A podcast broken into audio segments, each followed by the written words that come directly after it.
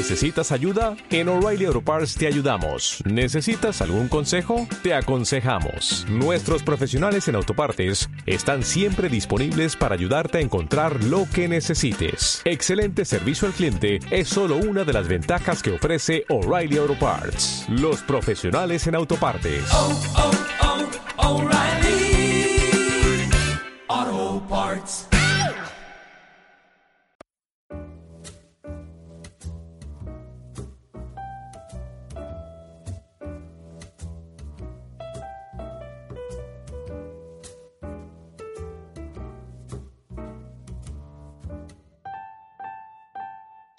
Bienvenidos a Cazar Competitivo, el podcast donde hablamos cultura gamer.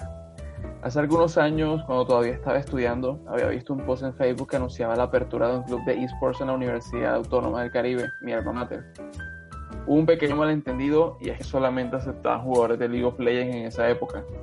Me quedé metido, como dicen por ahí.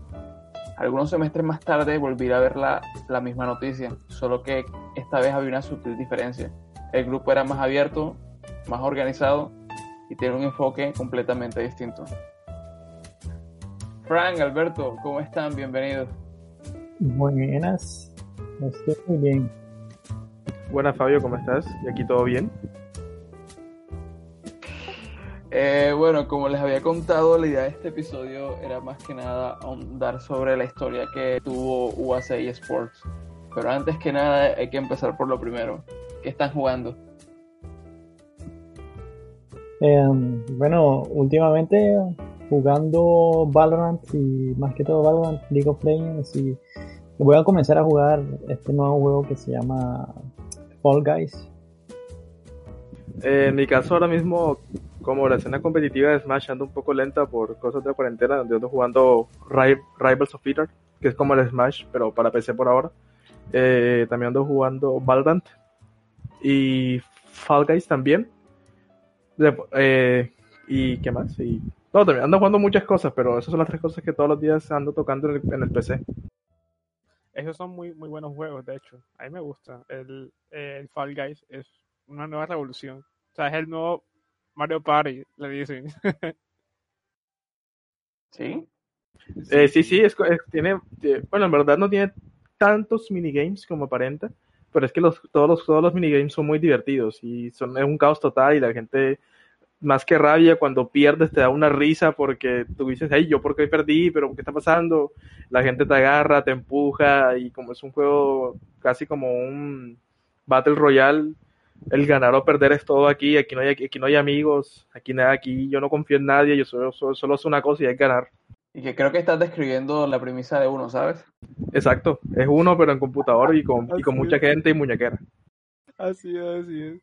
Bueno, muchachos, este, yo venía a comentarles eh, que ustedes ajá, formaron un club de universidad. Yo también formé un club hace muchos años en, en la, en la Universidad de Atlántico. Empezamos con eSport en Atlántico y, y hasta que me salí de la universidad, que ya fue hace un, un año más o menos, que ya terminé, eh, lo continuamos. Ahora eso está muerto. Así que mi idea salió de unir las comunidades de todos los juegos que jugaban ahí y porque creo que había un, un torneito en LOL universitario. Entonces qui- quisiera saber más o menos cómo salió la idea para, para formar el club.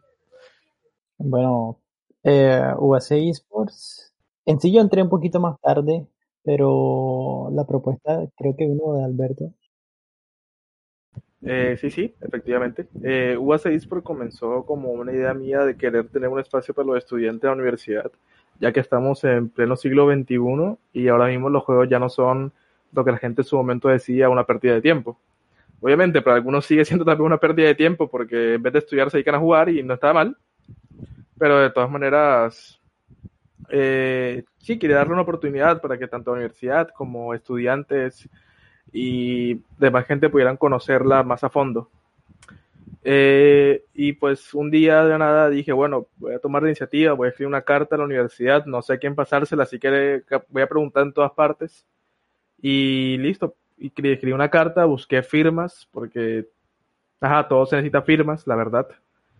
Y, boom, después de meses, buscando, después de meses acosando, mejor dicho, en la en las facultades de la universidad, me dieron el aval para poder abrir el club deportivo UAC eSports. Pero yo, si yo me acuerdo bien, nosotros comenzamos como un grupito de amigos, en verdad, eh, un poco chistoso, hablando como que ah, deberíamos hacer un club deportivo de los videojuegos. Porque yo me acuerdo ese comienzo, que nosotros éramos un grupito, éramos como cuatro personas, si no estoy mal.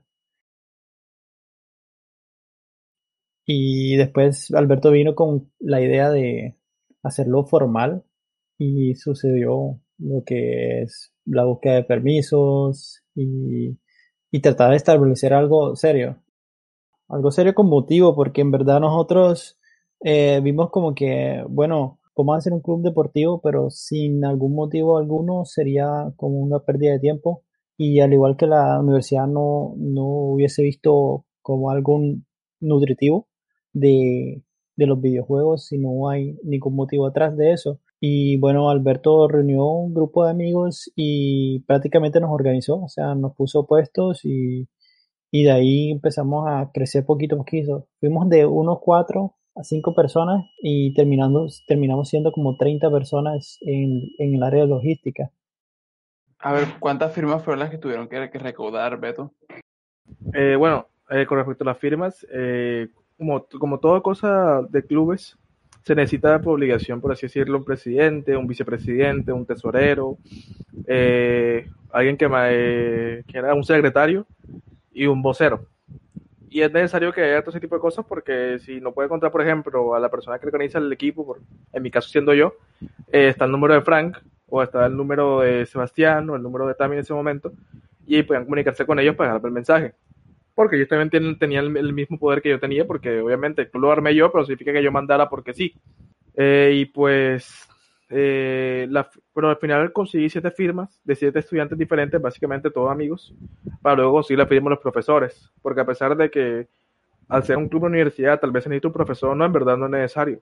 Se necesita nada más que los estudiantes estén de acuerdo, que la universidad te dé permiso por parte de bienestar universitario o deporte o cultura, dependiendo de cuál sea el tema específico del club, y asimismo, cuando te la vale, ellos pues te hacen pues el permiso, la revisión de todo esté bien, que el estudiante pues tenga calificaciones buenas, y sucesivamente, para que no, porque sabes, estamos hablando de un club de videojuegos ya, y cualquiera pensaría en ese momento que un club de videojuegos quitaría tiempo y espacio y variar la calificación de los estudiantes, pero al final la profesora y los demás se dieron cuenta que no. ¿Y cuáles fueron, digamos, sus primeros pasos? A ver, eh, imagino que habían ya enviado la carta, consiguieron el aval, voy a asumir y, estoy casi seguro de que no se lo creían como que, hey, nos aprobaron esto, ¿qué está pasando aquí? Eh, no sé si, si, habrán tenido fantasía sobre qué, salón del bloque escoger para empezar a meter los televisores y todo ese tipo de cosas. ¿Cómo, cómo, fue, ¿Cómo fueron las primeras semanas después de la aprobación? Ahora que hice eso, la verdad, no me acuerdo tanto, ¿sabes? A la aprobación yo me acuerdo que, a me citaron y no sé si fui con los chicos o no. Y me dijeron que sí, que estaban de acuerdo y querían, pues, ver cómo funcionaba ya. Y tú que, tú, tú fuiste parte de la Universidad Autónoma del Caribe, eh, no sé si te acuerdas de los días B, Día de Bienestar Universitario, en el cual los grupos culturales y asimismo otro tipo de empresas, porque también invitaban empresas, mostraban sus productos o servicios que ofrecían, como cosas de dentista, ortometristas, e incluso seguros, seguros para los estudiantes o profesores o trabajadores. Y pues ese mismo día, pues yo, con, yo, yo que tengo que decir, conté con la suerte de que los chicos ese día estaban un poco libres, también incluso. Eh, llevé un par de consolas y un par de televisores, tanto míos como prestados, y los puse ahí. Y curiosamente ese día, el día B fue el día que más se llenó, según la profesora me contó. Y se sorprendió por la cantidad de estudiantes que vinieron. Que en verdad la zona en que estábamos nosotros eh, se llenó, e incluso los, las empresas o otros clubes que estaban por ahí, que tenían cosas de comida, me, agradecieron también porque pudieron vender crispetas, galletas eh, y cositas, mecatos básicamente, gaseosas, porque la gente se quedaba hasta tarde, no almorzaba y se iba jugando videojuegos y la gente se turnaba y había el respeto y todo, y fue sorprendente que al final la profesora se fue feliz viendo que en verdad a los estudiantes les encantaba esto y los estudiantes venían y pudieron aprovechar el día al máximo, no solo con nosotros, sino también el apoyo de, para, para los demás clubes. Sí, sí, sí, yo, yo me acuerdo, eh, en verdad fue un poco espontáneo también eh, cuando nos invitaron al, al día B, porque fue como un día antes, si no estoy mal, eh, que nos dijeron, no, usted va a ser parte del día B, y Alberto y yo nos pusieron las pilas a buscar, o sea, buscar qué vamos a hacer. Y de ahí surgió como nuestra idea que hemos hecho casi todos los días que nos han invitado de, de hacer un stand donde ponemos eh, diferentes videojuegos eh, y la gente se puede acercar y sentarse un rato mientras charlan, pueden charlar con nosotros o mientras se conllevan con, su- con los compañeros que encuentren por ahí. Y eso fue prácticamente lo que hacíamos, ah, hicimos en el comienzo eh, cuando nos, no- nos volvimos como un poco reconocidos por la, por la universidad.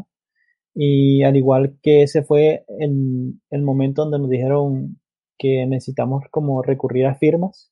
Y esa fue la estrategia de nosotros para recurrir firmas, prácticamente brindándole eh, un poco del del videojuego a la universidad. Y, y en verdad fue como un boom, porque eh, los días B no solían ser tan, tan, tan repletos eh, hasta que nosotros logramos hacer nuestro stand y la gente es- se llenaba, o sea, nuestro stand está repleto cuando, cuando nosotros hacíamos, hacemos esos días B. No, mejor dicho, ustedes fueron los que brindaban la mayor parte del tráfico de estudiantes, del tráfico de personal hacia, hacia el salón de eventos del día B, por lo que estoy entendiendo.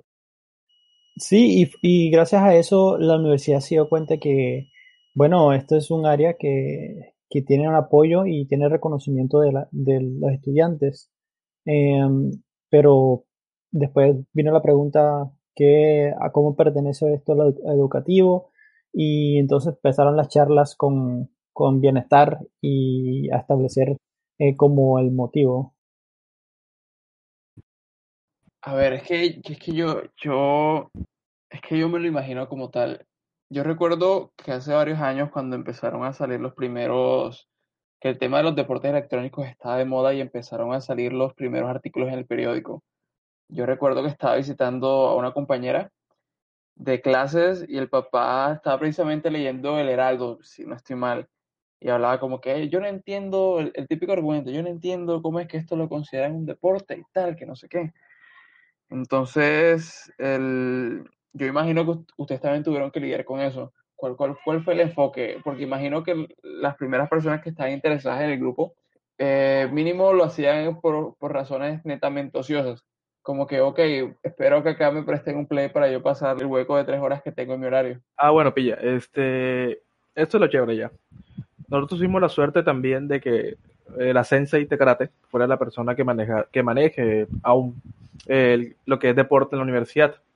Uh -huh. La profesora, pues, obviamente, además de que dice sensei, la profesora, pues, tiene, pues, como que un pequeño conocimiento de lo que son videojuegos y cultura pop, casi, pues, por allá, por el orientalmente hablando ya. Pues, ¿sabes? Por el mismo estudiantes, que sabe que los estudiantes que casi, que, que, que estudian casi muchas veces, que estudian un deporte más de contacto físico, como el karate o taekwondo, cosas así, son, pues, se nos sacan alguna idea, muchas veces del anime, por así decirlo. Claro.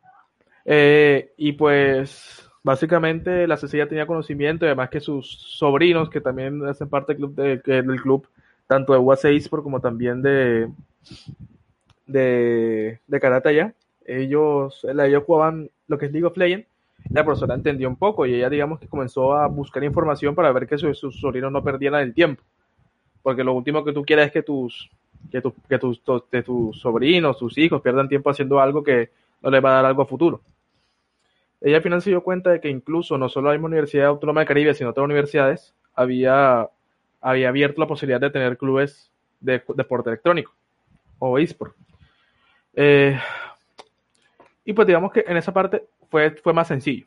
Ya, cuando digamos que también yo pasé un pequeño informe y el informe con, con unas cosas de periódicos que decían, no, por ejemplo, aquí en Colombia se hizo un torneo de League of Legends, en Corea hay un torneo a gran escala, por todo el mundo la gente gana dinero haciendo juegos y así sucesivamente, digamos, cuando te escucha la palabra dinero también influye mucho en lo que la gente piensa y puede pasar. Pero dado el caso, aquí tengo que decir que tuvimos la suerte de que al final no, no, no nos salieron con el chorro ese de que, hey, pero si los estudiantes pierden tiempo, no, porque al final todo fue productivo. E incluso los chicos que, que del club, que eran del equipo de LOL y también en una parte del equipo de Just Dance, ganaron premios o torneos o trofeos, por así decirlo, que fueron entregados para la universidad. Y ahí hubo resultados sin ningún problema.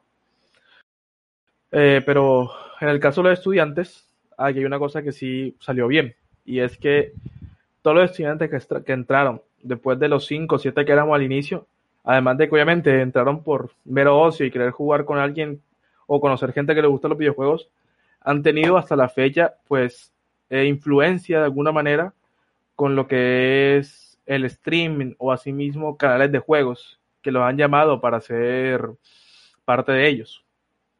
Eh, uno de los casos que tú conoces es FWAC, eh, José Luis Santiago, este Diego Almeida, o incluso Daniela Vergel, que me han dicho que ella también es, o la han contratado varias veces para ser parte de, como presentadora en, una, en uno de los muchos canales de juegos y así con todos. Han tenido influencia en ellos, tanto en sus tesis también, incluso, que han hecho tesis sobre, el club deportivo.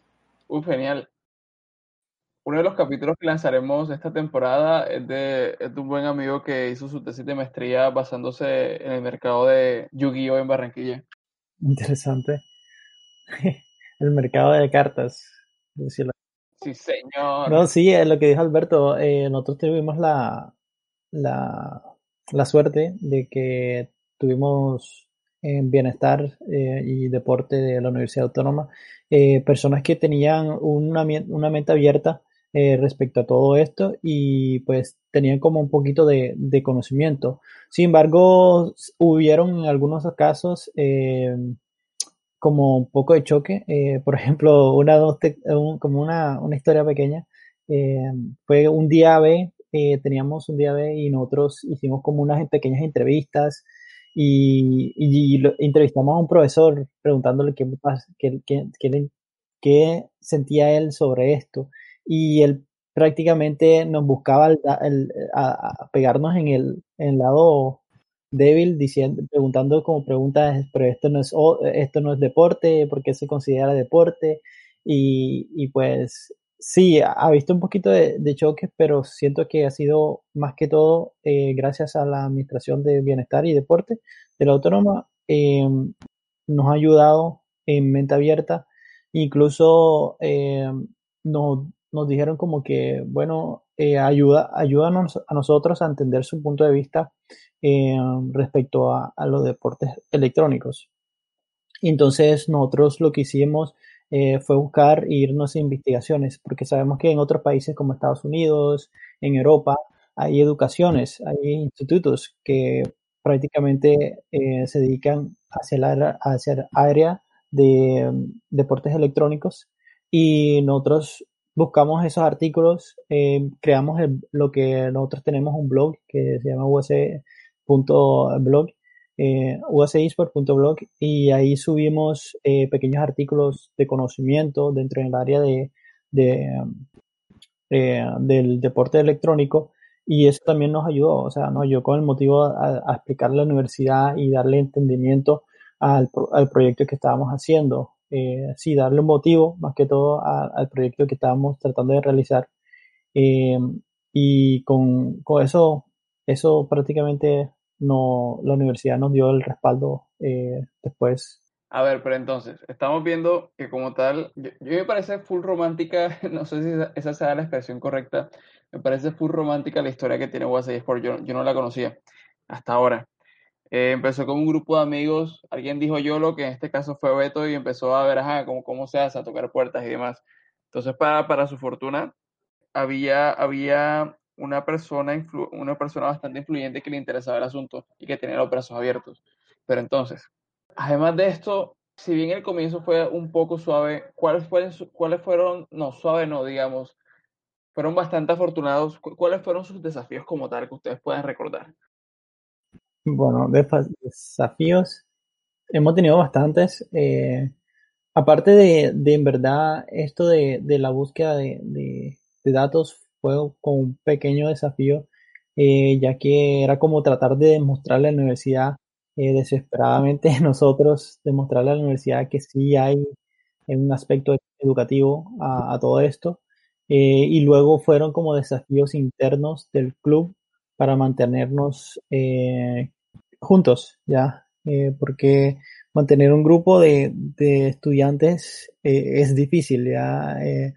Aparte de que, que ya no se considera eh, como un club mental, sino se considera, se considera como una familia, o sea, la gente que llega ahí se vuelve, se apega mucho juntos, juegan, o sea, empezamos a jugar juntos, nos acoplamos juntos, empezamos a tirar ideas de qué se puede hacer, etcétera. Entonces, el desafío después se vuelve cómo mantener esa, esa unión entre los estudiantes. Sí, y de hecho todo este asunto, eso tiene su, su de liderazgo y, y, todo liderazgo, todo, todo trabajo con personas es hermosamente caótico, porque es como lo dices, eh, hay que lidiar full con, con, la resolución de conflictos, con, con, con, una visión clara, llevar a todos hacia un mismo, hacia un mismo lugar, por decirlo así. Y, es inevitable que las personas que relaciones entre ellas, que se vuelvan una familia, como dices. ¿Tú, tú qué tienes al respecto que decir, Beto? ¿Algún, algún chicharrón que puedas recordar súper legendario? Chicharrón así súper legendario, eh, full nulo ya. Como dice Frank, eh, ya cuando, tú, cuando uno crea esto, se, se crea una gran familia feliz, la verdad y lamentablemente eh, puede que haya conflictos o no de forma interna, porque tú no puedes decirle a alguien, hey, bueno, no, no te encariñes con tal persona, o hey, bueno, no, no sientas algo por tal persona, ya, porque cada persona es un mundo diferente. Pero dado el caso, tu, así, así, chicharrones, tuvimos la suerte de que no pasaron, y si pasaron, tuvimos la suerte de que no pasaran a mayores. Porque cualquier pueblo, no todo el mundo está de acuerdo contigo y todo el mundo puede estar inconforme con algo pequeño. O sea, una cosa que te puedo decir que yo me acuerde, eh, por ejemplo, son los comentarios de Elías, que lo quería hacer un poco, no, no, ser tan sensible con sus palabras, podía ofender a cualquiera, pero al final Elías siempre se disculpaba, y es lo importante ya. Y al final de todo, eso, eso es lo bueno. Yo no puedo quejarme con el grupo ni nada, porque en verdad los chicos han sido buenos, han mostrado iniciativa, han mostrado hacer crecer esto porque sabe muy bien que incluso cuando yo no esté ya pendiente de la universidad, porque tarde o temprano me casaré, tendré familia y o no sé si o no sé si no tenga eso y me vuelva famoso y viaje por todo el mundo, quién sabe, eh, no tendré la oportunidad de, de, estar más pendiente tanto del grupo y ellos tendrán que llevar la batuta y así mismo seguir haciendo así. Y lo importante es intentar conocer y ver personas con las que tú no quieres y, y ver personas con las que uno quiere crecer y asimismo ver crecer también lo que tú mismo comenzaste iniciando como una pequeña como una pequeña plantita que se volvió ahorita un gran árbol.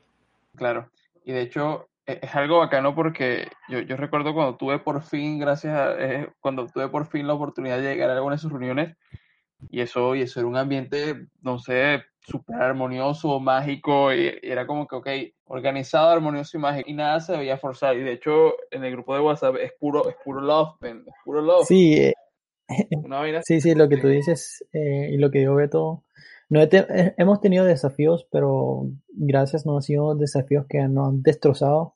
Eh, y incluso tenemos más, sí, como Beto dijo, eh, sí hemos tenido eh, desafíos, pero gracias no han sido desafíos críticos que nos ha dejado al grupo mal, sino que más que todos esos desafíos nos han hecho un poco más fuerte y nos han unido más.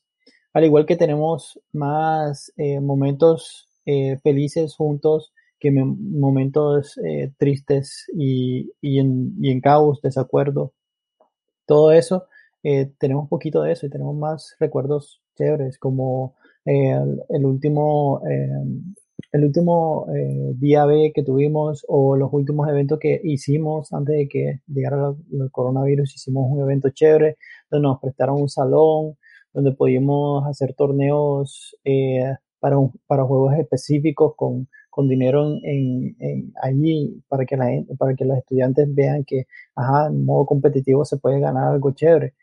Eh, sí, entonces hemos tenido desafíos, pero no tan grandes ni caóticos.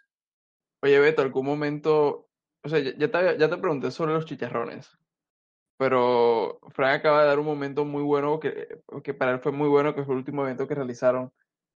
¿Hay, hay, alguno, ¿Hay algún otro recuerdo que tú tengas en mente como uno, uno de los más gratificantes?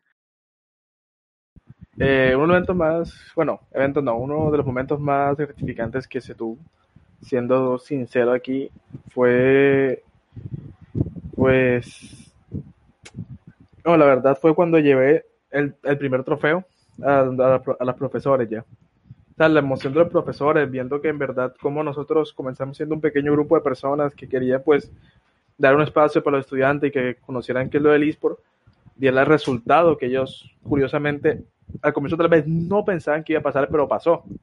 Y en verdad me gustó ver cómo la Sense y la profesora de, de, fútbol que estaba ahí en ese momento también ahí se emocionaron cuando le entregué el trofeo, me tomó una foto y todo. Uno de los mejores momentos que puedo recordar.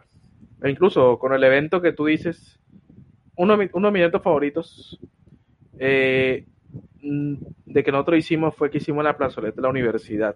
Eso fue creo que el semestre ante, no, ante, no, hace tres semestres hicimos un evento en el plazoleta de la universidad que tuvimos ayuda de incluso de, de un conocido que nos prestó tres, tres plays y pudimos llenar a la gente y que los profesores incluso fueron a jugar.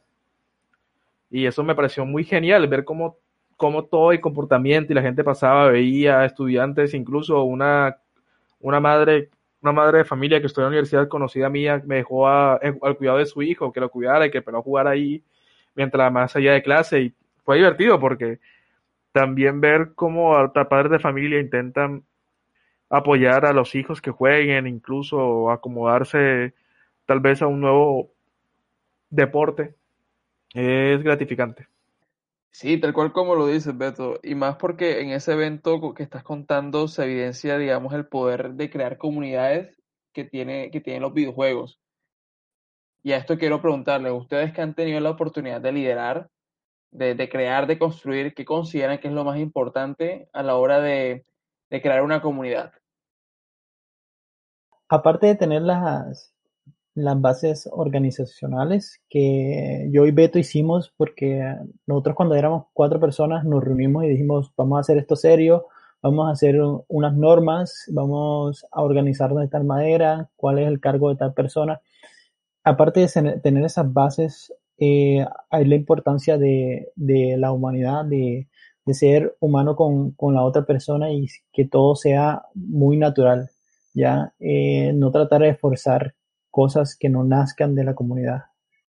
Y entonces, como eh, ejemplo de eso es como tú dijiste, eh, que cuando entraste por primera vez era, para ti te pareció muy, muy armónico y natural, es porque eso es lo que nosotros quisimos hacer desde el comienzo. Eh, la primera reunión, yo incluso lo sentí muy tenso. La primera, yo recuerdo la primera reunión con la primera generación, nosotros tenemos diferentes generaciones, la primera generación fue la de, los fundadores, la segunda generación fue eh, donde entró eh, Dieguito, eh, entró Isabela, entraron un, un, una generación nueva. Cuando entró esa generación, hicimos nuestra primera, primera reunión juntos y, y hicimos una invitación a gente que quisiera unirse a nosotros y llegó gente, pero nadie se conocía, entonces era todo tenso, era yo hablando en la pizarra, yo parecía un profesor. Y, y yo me recuerdo que a, a, un punto yo me aburrí, yo dije, hey, yo no quiero ser el único que está hablando aquí, así que hablemos de algo, hablemos de un videojuego, eh, hagamos algo diferente y, Beto se, eh, en las últimas reuniones Beto se inventó un juego donde él hacía un quiz a los nuevos a los nuevos eh, ingresantes y tiraba un quiz de videojuegos y, y sí, eh, lo que se busca, aparte de estar organizados bien, es la parte humana, la parte donde nosotros podemos conectar con, con las personas de, de, nuestra misma comunidad y mostrarle que, que, no hay necesidad de forzar las cosas en, en ese ámbito, solamente necesitas ser tú, eh, incluso tú puedes demostrar como, como tú eres, eh, porque sabemos que uh, mucho de, nuestra comunidad ha sido rechazada eh, por, por tener gustos diferentes, ¿ya? Entonces, algunos ingresaban con, esa, con ese temor de que, ajá, si yo digo que a mí me gusta el K-pop, puede ser que esta persona no, no me quiera tanto como yo, como, ajá, como me gustaría que nosotros nos conectáramos, ¿ya? Pero en nuestro grupo tú puedes ser amante de K-pop, puedes ser eh, amante de, de, del, del manga o del cómic específicamente, ser un total fanático de eso y nadie te va a rechazar porque todos sabemos que todos alguien tiene un gusto diferente y, y eso es lo que yo siento que es importante en, en el aspecto de organizar una comunidad. Ya no sé qué quiere Beto agregar algo respecto a lo que yo he dicho. Eh, bueno, pues, ¿qué puedo decir? Ya, o sea, Fran lo que dijo es verdad. Dado, pues, siento, eh, dado, pues, que lo importante cuando se organizó todo esto fue darle a los chicos la oportunidad de, de que entiendan que todos estamos aquí porque nos gusta lo mismo. Pero obviamente no, no, no, no, nos va a gustar siempre lo mismo. Que nos gusta el videojuego no significa que nos va a gustar lo mismo, en verdad. Pero al final de cuentas, lo importante era que los chicos se sintieran cómodos y quisieran volver. Eh, volver a, a, ser parte de UA6 por volver a intentar y poder crecer todos como una sola comunidad. Y más si se sienten cómodos como si estuvieran hablando con sus familias o si se sienten cómodos si hablando con amigos de ese años. Era lo importante, que sintieran eso. Completamente de acuerdo con ustedes, los felicito por, es que, es que los felicito por, por esa capacidad de discernir, es lo, es lo, es una de las cosas que más resalto. Uno, uno veía, digamos, eh, uno veía cómo estaba organizado el grupo y uno quedaba como que uno veía lo auténtico que eran, nada se sentía forzado y se, notaba que no era algo sobre la marcha, sino que todo tenía sus fundamentos, todo tenía sus bases bien construidas. Pero entonces, hace tiempo conversaba con, con, con algunos colegas sobre los deportes electrónicos y decíamos que para que, a pesar de que estemos en eh, teniendo como pinino las universidades con, con, los grupos con los grupos que se van formando, eh, algunos más organizados que otros, uno de los momentos más fundamentales para los deportes electrónicos universitarios va a ser cuando hayan estudiantes que sean becados por ser atletas virtuales, atletas de, de videojuegos. ¿Cuánto tiempo creen que pase para eso? Mm, la verdad, la verdad no, no te sé decir, ya que si hablamos de un contexto a nivel mundial, yo sé que ya eso tiene que haber pasado. Pero si hablamos de un contexto aquí a nivel nacional, bueno, a pesar de que ahora mismo estamos en plena pandemia y estamos pues viendo que lo que es el mundo de los videojuegos está aumentando cada día más y especialmente gracias a la pandemia porque la gente se pasa encerrada y tiene que jugar a una forma de distraerse y especialmente jugar a una forma de distraerse. Hemos visto que tanto muchos, muchas empresas se han permitido el lujo de hacer torneos online y permitir que varios jugadores tengan más oportunidades de, de hacerse conocidos ya y ganar algo con, con, eso. Pero ya estamos hablando de, personas que tal vez estén fuera de la universidad, con ese contexto que pongo. Ya que el contexto que tú pones es que tenga que hacer torneos o así mismo que, que el estudiante que el estudiante tenga pues participación y la participación sea no mensual, no trimestral, sino tal vez semanal, casi sí, puede decir que semanal en torneos y llevando pues trofeo o así mismo cosas para la universidad. Y eso influye mucho. No necesariamente tampoco se necesita, al menos en la autónoma no se necesita tampoco que el estudiante tenga que ser número uno siempre primero en todos los en todos los torneos que se haga, sino que el estudiante tenga un buen recorrido y que el estudiante se muestre esfuerzo y trabajo tanto en sus estudios como en el ámbito deportivo. Yo, yo, yo, yo eh, quisiera agregar como, bueno, para que todo esto de pecado suceda, eh, en verdad falta como apoyo eh, de que el gobierno o, entidades deportivas empiecen a mirar eh, al deporte electrónico como verdaderamente un, deporte y que patrocinadores, por lo menos de la región aquí, hablando ya de Barranquilla, empiecen como a moverse hacia ese ámbito eh, eh, lo que es lo electrónico, lo, apenas lo estamos viendo y lo apenas lo vamos a empezar a ver. Eh, lo, estamos viendo, por ejemplo, ya que este canal de, de, televisión creo que hizo un contrato con, con Riot Games donde van a transmitir eh, eh, el internacional de, de, League of Legends. entonces ahí estamos viendo un patrocinador entrando en el ámbito de deporte y, mostrando, dando vista a que esto es algo serio.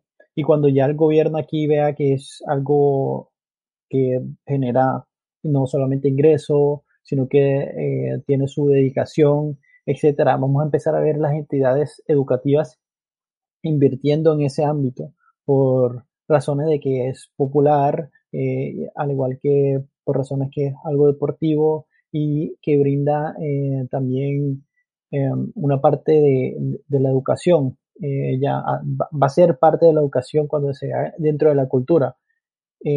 Pero eso apenas lo estamos viendo. Lo que faltaría es eso, que, que, que la, la, la gente, la, población se empieza a educar un poco más al respecto. Todavía estamos viviendo en una generación donde los padres de familia no reconocen al videojuego como un deporte, ya. Eh, pero aunque esa generación ya se está como medio acabando, porque ya llegamos nosotros, yo, Beto, ya vamos a llegar a una etapa donde cuando nosotros tengamos nuestros niños y veamos que está jugando un videojuego y el niño dice, no, yo quiero jugar esto de manera deportiva, yo, y yo sé que yo y Beto vamos a ser uno de, esas, de esos padres que para adelante vamos a, a, invertirle entonces al videojuego o, o, qué necesitamos hacer, a dónde te inscribimos, en, en, cuál club deportivo te inscribimos para que te, te nutran como hacen los padres con el fútbol aquí, que yo conozco mucha gente que tiene un niño que juega fútbol y lo llevan a un club para que lo nutran y después eh, lo llevan a, a, jugar un poco más eh, elevado a un club deportivo, lo lleva a un club deportivo, después puede estar eh, tratando de, entrar en, club nacional, etcétera. Eh, pero eso ya viene con tiempo, ya es cuestión de tiempo más que todo y educación de parte de, de, la población a ese respecto. O sea que, a ver, como en tal vez en 10 o 15 años estemos viendo Junior eSports Club. Incluso yo estoy viendo eso en, como 5 o 10 años estoy viendo yo eso. O sea, Junior, eh, videojuego electrónico, eh, equipo de League of Legends, por ejemplo. Eso es lo que estoy viendo en unos 5 de 5 a 10 años, no creo que pase dos décadas. No, de hecho, si, si ya lo hace el Valencia, si lo hacen equipos en Brasil, incluso en Argentina, ¿por qué no, por qué no Colombia? Eh, vemos varios equipos de, de, fútbol muy grandes invirtiendo en esto y no, y no solamente en otros continentes, no solamente en Estados Unidos, ni solamente en, Europa. Aquí en Sudamérica ya empezaron, o sea, hemos visto, en, por ejemplo, en la liga argentina está jugando eh, un equipo de fútbol, un club deportivo, está dentro de la liga de, de Argentina League of Legends, ya es un club deportivo grande, no me acuerdo cómo se llama el club deportivo ahora mismo, pero él, él está ahí, ya, y, eso significa que ya viene la ola para acá. Entrando por Argentina, entra en Brasil, en Brasil es muy fuerte los electrónicos. Por ejemplo, en, el ámbito de, yo vengo de Counter, siempre voy a decir que vengo de Counter porque es de ahí donde yo conocí los videojuegos electrónicos. Y ahí vemos equipos deportivos entrando, dándole a, las organizaciones, eh, dándole duro a, lo que es ese ámbito. Entonces, después de eso es que vamos a empezar a ver lo de las becas. Ya, vamos a empezar a ver que, le dan tanta importancia a, ese ámbito deportivo que vamos a ver becas deportivas por, por jugar un videojuego. Y, y la idea, la idea fascina bastante. Y se, sí, es chévere. O sea. Alex si estás escuchando esto, por favor, monta primero el Club de Deportes Electrónicos del Junior antes que Atlético Nacional se te adelante. que no sea nacional. Por favor, que no sea nacional. Ah, no, yo, quisiera ver el Junior, incluso ah, siento que alguno de estos aquí en Colombia va a salir con su con su jugada ahí en, en los clubes deportivos electrónicos. Estoy seguro que está más más que cerca. No, y, quién sabe de que ya estén viendo la posibilidad por los, por los varios torneos de FIFA que se han hecho en, en estos canales deportivos de Colombia.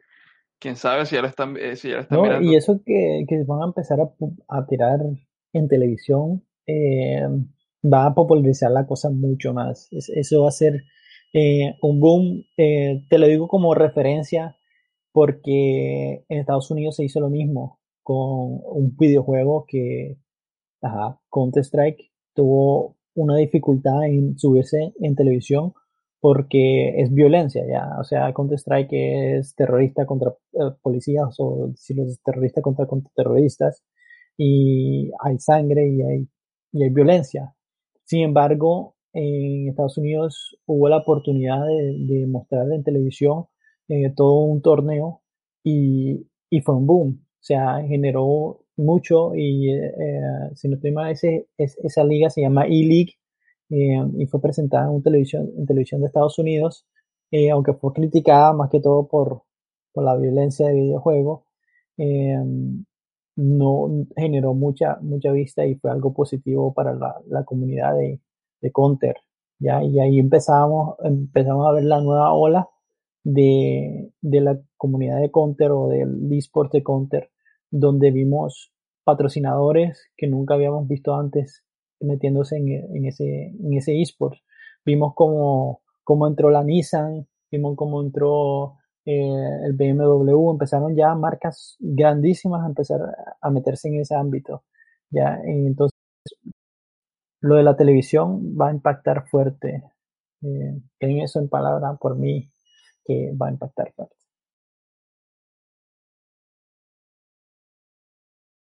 Pero entonces, a ver, a ver, a ver, a ver recapitulemos.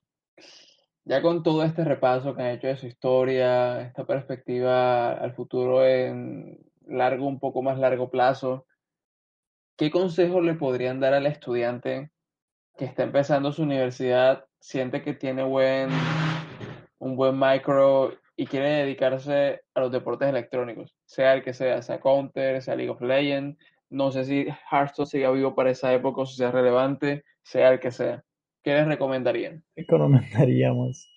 Eh, bueno, aquí va a ser siempre los juegos populares, o sea, siempre va a venir un juego que va a reemplazar otro juego. Sin embargo, eh, siempre he dicho que algunos juegos mantienen, más que todo hablando de los juegos competitivos, no estamos metiendo en juegos de ocio, porque hay dos categorías, está el juego de ocio y está el juego de competitivo, ya, no todo encaja en el mismo. Yo puedo jugar eh, Mario Kart, eh, pero de modo de ocio y no tiene que ser competitivo. Hablamos competitivo y hablamos con, con los que tienen escenario competitivo, que son League of Legends, por ejemplo, Valorant, eh, Counter-Strike.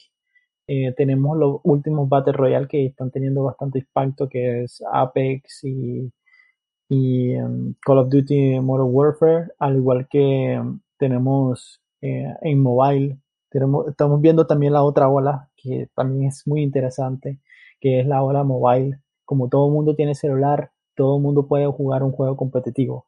Ya, y, y eso es otra, otro punto vital para, para crear, una, eh, crear un escenario eh, de esports o de juegos electrónicos, es que sea accesible. Ya, eh, por eso vemos como juegos como Free Fire siendo unos juegos competitivos muy tentadores, eh, al igual que Call of Duty Mobile, eh, porque todo mundo lo puede jugar. O sea, y es como tener una pelota de fútbol. ¿ya? ¿Tú, ¿Tú qué necesitas para jugar fútbol? Yo puedo hacer una pelota de fútbol a punta de, de, medias, eh, puedo conseguirme una pelota de fútbol en cualquier lugar y eso es accesible, eso hace que cualquier persona pueda emergerse en este mundo de los electrónicos. Entonces recomendando eh, los juegos populares, eh, los juegos como, sí, eh, League of Legends, Valorant, CSGO,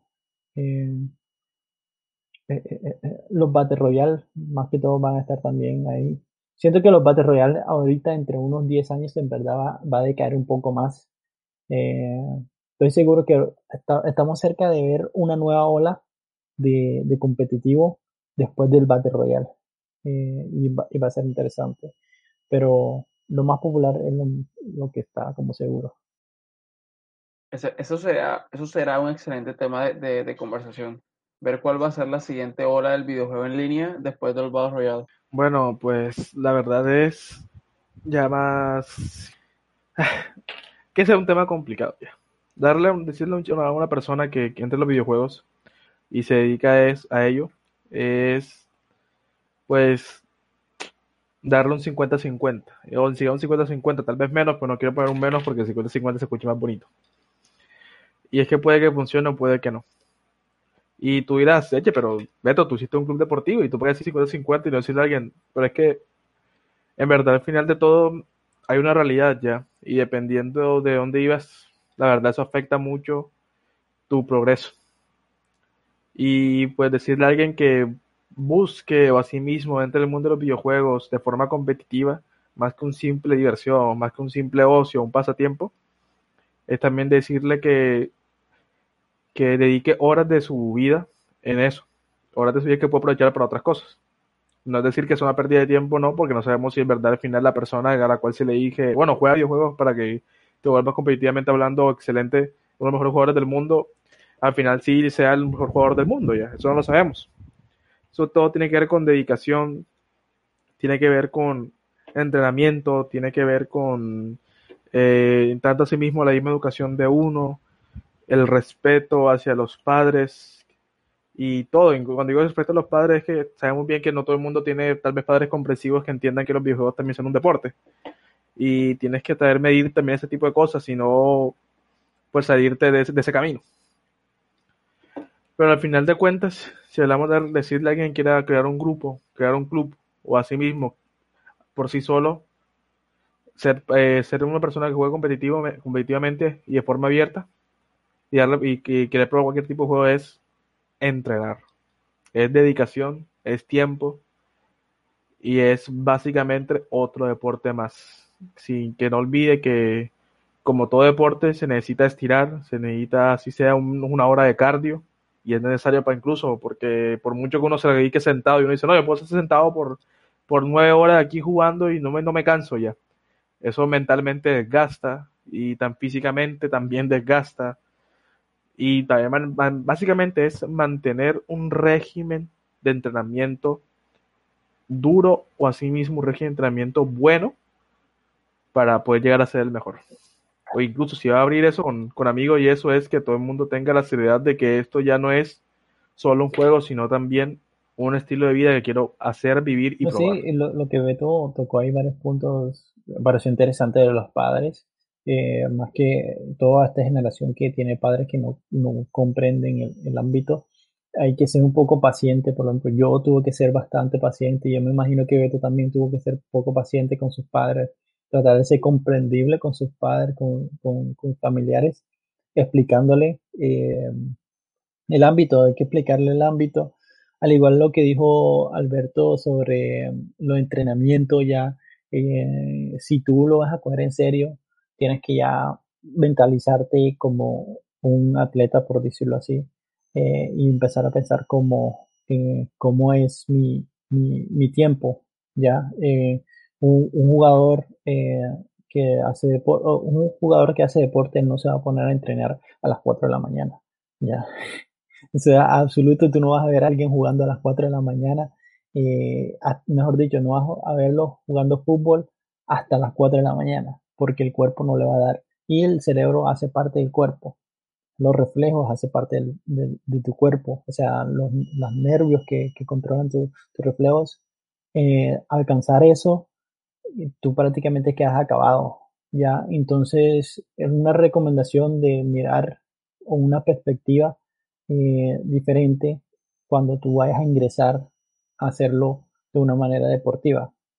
Eh, en tener un, un, un régimen de, de, entrenamiento, eh, tener una estructura de entrenamiento también es muy importante, al igual que tener en cuenta tu propio cuerpo. Ya, lo vemos también en lo competitivo, o sea, tú no necesitas ir tan lejos y decir, no, yo no, yo puedo entrenar 20 horas eh, seguidas jugando un videojuego, eh, puedo quedarme hasta las 6 de la mañana jugando un videojuego para mejorar.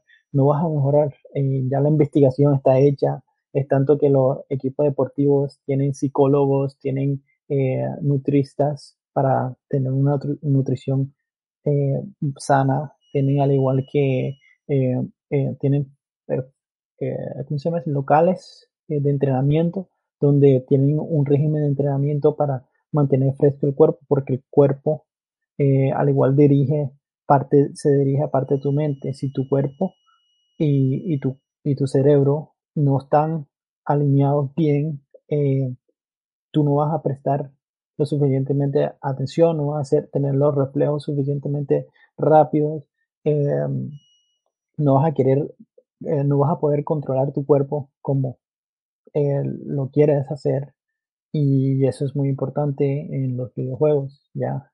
A mí me gusta, además de los consejos que dieron, eh, que también la persona que se anima a hacerlo, a, meterse en ese estilo de vida, esté consciente de que como tal, como estaba contando esto, es una apuesta. Y esa apuesta ocurre en cualquier tipo de deporte. Es más, yo me atrevería a decir en cualquier decisión que afecte como tal tu, tu, tu carrera. Porque podría funcionar como podría funcionar. En, el asunto de los deportes y el arte uno requiere de mucha suerte y las oportunidades correctas. Pero en fin, muchachos, ahora que sigue con ustedes, ¿qué se viene? Bueno, en mi caso, lamentablemente me toca decir que por la cuarentena todo se atrasó en lo que iba a ser el club deportivo, en general aquí en el Atlántico incluso, porque pudiera tener la oportunidad de crear, por ejemplo, tú que lo sabes ya, Pyrox, que he querido que crezca como club deportivo, pero también está la, posibilidad de que crezca como empresa.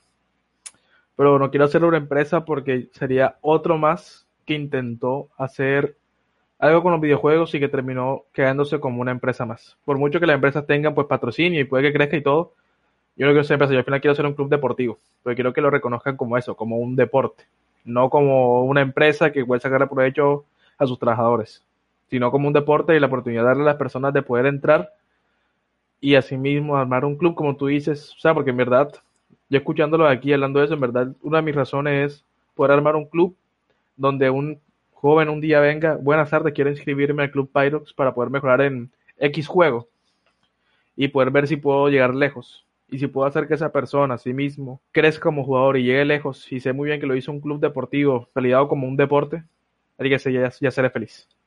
Y no puedo buscar otra cosa que no sea eso. Asimismo, no quiero reconocimiento. Y bueno, también espero que Coca-Cola me patrocine ya. Me encantaría que Coca-Cola me patrocinara. Pero, pero principalmente lo que quiero es que, que, esto sea un club deportivo y que al final de cuentas la gente diga, wow, se creó un club deportivo, se volvió un deporte y es un deportista más o un deportista, no, bueno, no digan deportista más porque todo el mundo puede ser deportista al final, pero que digan, se volvió un gran deportista y fue gracias a este club que, que, que tenga el mismo nombre, deporte. Sí, eh, eso es algo, no, algo inspirante, o sea, lo, deja uno, eh, ¿cómo decirlo? Eh, satisfecho saber que, que pudiste ayudar a alguien en el camino, alguien que los que lo que lo intentó, porque sí, como se dijo ahorita, es, un riesgo. Eh, yo por lo menos eh, todavía quiero, yo quiero estar en ese ámbito, quiero trabajar por lo menos dentro de ese ámbito de, de videojuegos electrónicos, sea en cualquier tipo de lugar porque me encanta, eh, o participar eh, porque yo todavía estoy en ese, en ese método de riesgo. Quiero, quiero ver qué tal me funciona dentro de este, este videojuego para ver si, si, si yo soy bueno en eso y quiero competir y quiero tratar de ganar porque me gusta competir y, y todavía yo todavía estoy en, modo eh, tocando el agua y, y, intentando de meterme como un jugador, por decirlo así, como un deportista. Em, entonces, sí, así me, así me tengo yo ahora mismo. Súper genial la historia, súper genial la perspectiva que tienes respecto al, a la industria de los deportes electrónicos, por decirlo así. Realmente les deseo, les, deseo la mejor de la suerte y la mejor de las oportunidades en lo, en lo que quieren. Gracias por invitarnos. No, todavía no acabamos. Ah, todavía no acabamos. bueno, bueno. Tenemos una sección que es como la, la, la más chévere de todas, que es una ronda de preguntas flash, nombre pendiente. Y es que les voy a hacer cinco preguntas a cada uno. Voy a hacer una pregunta y, y, lo ideal es que responda a cada uno enseguida. La primera es, ¿quién quiere ir primero? Dale, yo voy primero. Dame dos canciones favoritas. Dos canciones favoritas, dentro de, de videojuegos fuera de videojuegos. me la pusiste difícil porque yo soy un fanático de la música. Eh, bueno, en hip hop tengo una que se llama uh, Love Yours de J. Cole. Eh, uno de mis favoritos de todo el tiempo. Y, y en, en metal tengo una que se llama eh, Black Sheep de. Mentira, eso no rock, sería metal. Eh, Black Sheep de August Benstred eh, es una de mis, mis, mis favoritas clásicas. Eh, bueno, en mi caso eh, es mucho más fácil ya. Es Samurai Hat de Spire y una canción que a pesar de que mucha gente es full... No, no, no, no- eh, sí, es full comercial para mucho, pero en verdad para mí no es comercial. Despacito. Oh. ¿Y qué? no, no, es, es The Panic of the Disco, eh, ¿cómo que se llama esa canción? Este, High Hops. Sí, High, high Hops, High Hops. Sí, High Hops. Sí, adivinaste, pues mucha gente piensa que es comercial, pero no, esa canción no lo es. Ok, ok. Eh, un libro que recomiendes, Frank. Libro que recomiendo, recomiendo la trilogía de em, eh, la chica con, eh, no sé cómo se dice en español, creo que se llama La chica con el tatuaje del dragón, eh, la trilogía de Millennium, es muy buena, o sea, ya me lo leí como dos veces. Ah, papi, un libro que recomiendo es El arte de la guerra de Sun Tzu. Me he leído ese libro un pocas veces y lo aplico en todos los días de mi vida. El arte de la guerra. Francés.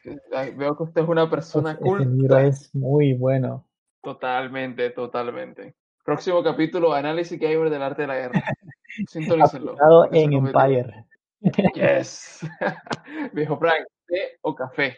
Eh, obviamente café. Mm, me he vuelto más un- una persona de té, la verdad. ¿Cómo bebes el té? ¿Eh, ¿Blanco, rojo, negro, verde? Es curioso. eh, veo más el té blanco, pero me encanta mucho más el rojo. A ver, trago favorito. Vodka. Ah, no, mi cuerpo es un templo. Esa- cosa y que trago. Uy, no, qué asco. No, no, me- no, mentira, no, yo no tomo, yo no tomo. A ver, ¿qué nuevo lanzamiento de película, serie, contenido, no videojuego están esperando? Uf, marica, me la pusiste difícil. Uah. La verdad que yo, yo soy yo soy un fanático del cine y y dentro también de la plataforma plataformas donde ponen series y cosas y la verdad me la pusiste demasiado difícil porque estoy, estoy esperando tantas cosas, por ejemplo, estoy esperando el, el, el inicio del anime Haikyuu, estoy esperando que saquen eh, la, nueva, la nueva película, ¿cómo es que se llama? Bueno, estoy esperando, estoy esperando muchas películas, en verdad también. Estoy esperando incluso la versión de, de Justice League del, de este director, que no pudo hacer la original como quería. Ojalá, Eh, estoy esperando de series así normales, pues yo que soy más de comedia, estoy esperando muchas series de Netflix que son de comedia, que tiene un, tiene un toque Disney, pero no sé, a mí muchas, muchas veces me gusta ese humor tipo Nickelodeon, estilo Drake y Josh, con un poco humor random, me encanta demasiado, pero también series así, bueno, estaba esperando Umbrella Academy, que ya me la vi, Estás esperando. eh, Claro. está- Ah, y Lucifer también lo estoy esperando, o sea, estoy esperando tantas cosas, marica, estoy esperando muchas cosas. de todo, de todo. Yo no sé, yo también estoy esperando muchas cosas. O sea, Bleach, más que todo, me tiene muerto ahora mismo. Eh, estoy esperando ahora la nueva temporada de, de- ahora se me olvida el nombre de esa serie, de los superhéroes estos que son malos. ¿Cómo se llama Beto? La que está en Ah, The Voice. The Voice, The Voice, The Voice también la estoy esperando. The Voice, la segunda temporada, papi, uf, va a estar genial. Y películas, eh, siento que, que van a salir, pero hay un montón que no están, eh, están en- todos en producción, pero ajá, tú sabes, por el COVID y toda esa cosa. Pero hay algunas ahí que, que estoy esperando muchas cosas como Alberto también. Jaime tiene pariendo la, la película de Evangelion que le iban a estrenar en junio, imagínate. Uf. No, y también eh, creo que uno de los directores de Aliens y todo eso está haciendo una película que se llama Raised by Wolf, que también me tiene full emocionado. Bueno, señores, ahora sí, ¿qué comentarios finales? ¿Con cuáles, con qué comentarios quieren despedirse? Bueno, primero que todo, diciéndole gracias por invitarnos en, a este casual competitivo, eh, esta charla. Eh, um, decirle gracias a mi mamá, no mentira. Eh, terminar con que, ajá, eh, no se, no se, no se rindan entre un desafío y, y que sigan eh, nutriendo el, escenario de aquí, de, nuestra región eh, apoyando de cualquier manera que puedan. Y, y sí, eh, gracias a ustedes por también estar haciendo ese trabajo, este, hacen parte de ese mismo trabajo de, de nutrir la, el escenario aquí con, con estas charlas.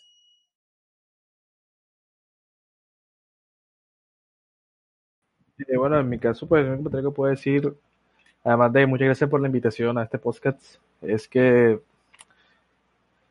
al final, la verdad, no, no se rinda. O sea, por mucho que haya dicho tal vez la fase negativa de, de ser parte de un ser un jugador o ser parte de un equipo deportivo de juegos electrónicos, al final la verdad lo último que tienes que hacer es rendirte, porque todo el mundo tiene un sueño y, y nadie, nadie, está prohibido, nadie, está prohibido de cumplir sus sueños. Y si tu sueño o esas inspiraciones llegar a ir tan lejos, pues hágalo, no hay pérdida. Al final de cuentas, si no funciona, pues fue una experiencia que viviste y la disfrutaste hasta el final y no tiene que arrepentimientos. Y si al final funciona, pues sé feliz con lo que sé feliz con que funcionó y dale y sácale jugo hasta el final. Así, aunque los deportistas técnicos se, se, se jubilan a los, a los 30 años, en verdad, 30, 31 años. Los más viejos que he visto son 35, 40. Y así al final se jubilan a esa edad, se jubilen, pero vivieron su época de deportista y nadie les puede quitar eso. Y si fueron de los mejores o estuvieron ahí entre los mejores, disfrútenlo. Genial. Bueno, gracias por habernos escuchado. Esto fue Casual Competitivo, el podcast donde hablamos cultura gamer. Casualcompetitivo.com es nuestro sitio web. Nos vemos.